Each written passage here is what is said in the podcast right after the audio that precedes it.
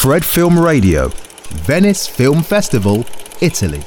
Fred Film Radio, soy David Martos, estamos en la edición número 80 de la muestra de Venecia y nos acompaña el director de Pet Shop Days, Olmo Schnabel, en Horizonte Extra. ¿Cómo estás, Olmo? Pues bien, aquí, súper feliz de estar en Venecia y la verdad es también eh, la oportunidad de poder, poder hablar en español también, porque todas las entrevistas han sido en inglés, pues podemos cambiar un poco el estilo, un poco. Pero sí, todo bien, muy feliz de estar aquí y agradecido. ¿Qué significa para ti que este primer largo, esta obra eh, con la que aterrizas, no totalmente, pero sí eh, como director de largos en el cine, esté en Venecia? Pues la verdad es que estoy muy agradecido, como te dije, ¿no? no es un, nunca sabes dónde la película se va a estrenar y obviamente poder estrenar, estrenar aquí en Venecia es un sueño, ¿no? Pues estoy con muchas ganas ver cómo, de, ver cómo responde la gente y tener conversaciones, buenas, malas, cualquier cosa, pero también el poder verlo en un cine con, con una audiencia, la verdad es que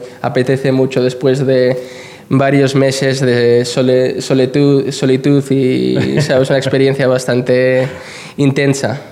Es una película que se desarrolla entre México y Estados Unidos. He leído en el, me parece que ha sido en el Pressbook, que fue justo tu viaje durante la pandemia a México lo que te permitió mirar a Estados Unidos con otros ojos y, montar esta historia en tu cabeza, ¿no? ¿Eso fue así? Pues sí, no, la verdad es que estaba trabajando el guion para dos años antes de eso. Mi, mi, mi, protagonista Jack Irving me mandó el guion cuando estaba trabajando en la escuela eh, estaba tomando una clase y me lo mandó y me impresionó mucho el guion, pero cuando me fui yo a México ya, ya estaba harto de los Estados Unidos.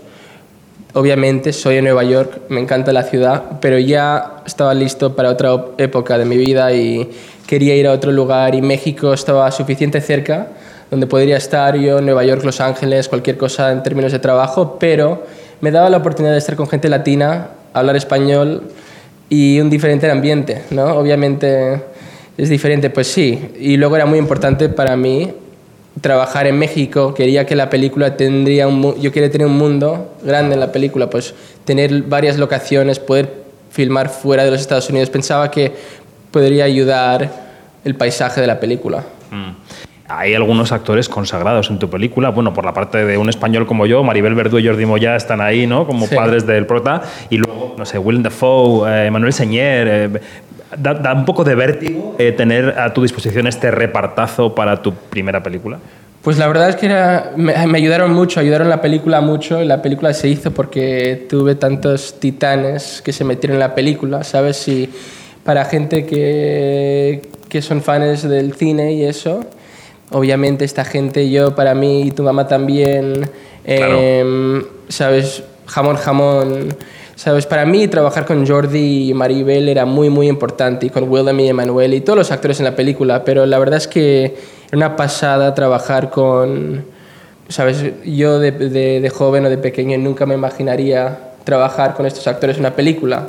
Cuando, cuando estábamos escribiendo el guion, yo sabía que quería que, se, que Maribel Verdú haría la parte de la madre de, Alejandro, pero era más un sueño, una idea, ¿no? Y de repente, cuando hablamos, la verdad es que nos enrollamos muy, muy bien, ¿sabes? No había intermediario, no había agente, manager, ¿sabes? Era una relación mucho más íntima inmediatamente, no tenía que ir por esos tipos de obstáculos para llegar. Y la verdad es que sí, con todos, ¿no? Les gustaba el guion y y por suerte les gustó el guion, pues no era como, no tenía que convencer mucho, ¿no? Al final era más una colaboración, cómo podríamos mejorar el guion, mejorar eh, las partes que estaban, ¿sabes? Y eso. Em, tú has vivido el mundo del cine desde muy pequeño en tu familia, pero te quería preguntar sobre, eh, a la hora de hacer tu propio proyecto, tu propio gran proyecto, ¿cuál ha sido la parte más eh, difícil en el sentido de un obstáculo que no esperaras que fuera tan complicado, ¿no? que fuera tan complicado superar, que conociendo como conocías ya la industria, de repente hayas dicho, wow, es que esto ha sido realmente complicado. Pues creo que el hecho de poder hacer la película y llegar al, momento que estás rodando tardó mucho, mucho tiempo. ¿Financiación? Eh, financiación, creación, que se metan actores a la película, buscar, buscar fechas que trabajaban, ¿sabes? Como toda la logística para llegar a ese momento era muy, muy difícil. Y la verdad es que tardó tanto tiempo que ya cuando llegó el momento de poder hacer la película, la verdad es que ya estábamos como... Llevamos tanto tiempo pensando en ello que cuando ya me metí todo fluyó bastante bien. Era muy difícil el rodaje, pero ya cuando llegamos no, no queríamos mirar para atrás, era solo, solo adelante, ¿no? Pues eso era la... Pero también una cosa difícil que era muy aprenda, una cosa aprendedora del rodaje era también que saber trabajar con los obstáculos, los obstáculos y usarlo en vez de dejar que te que te moleste o que de mm. repente, ¿sabes? Era siempre usar cualquier cosa que nos tiraba al mundo y usarlo para mejorar la escena en vez de pensar que todo se fue a la mierda, ¿sabes? Como si, ¿sabes? Si estaba lloviendo, pues la escena iba a ser, la vamos a filmar en la lluvia, ¿no? No importa lo que decía el guion, es también trabajar Aprovechar con las, las condiciones, ¿no? Y eso también ayuda, le da otro nivel de naturaleza a la película. Pues Olmos Nava, el director de Pet Shop Days en Horizon The Extra aquí en Venecia, gracias y suerte con la película. Gracias a ti, ¿eh? Gracias. Ha sido una entrevista para Fred de Festival Insider. Fred Film Radio. 24-7 on Fred.fm and smartphone apps.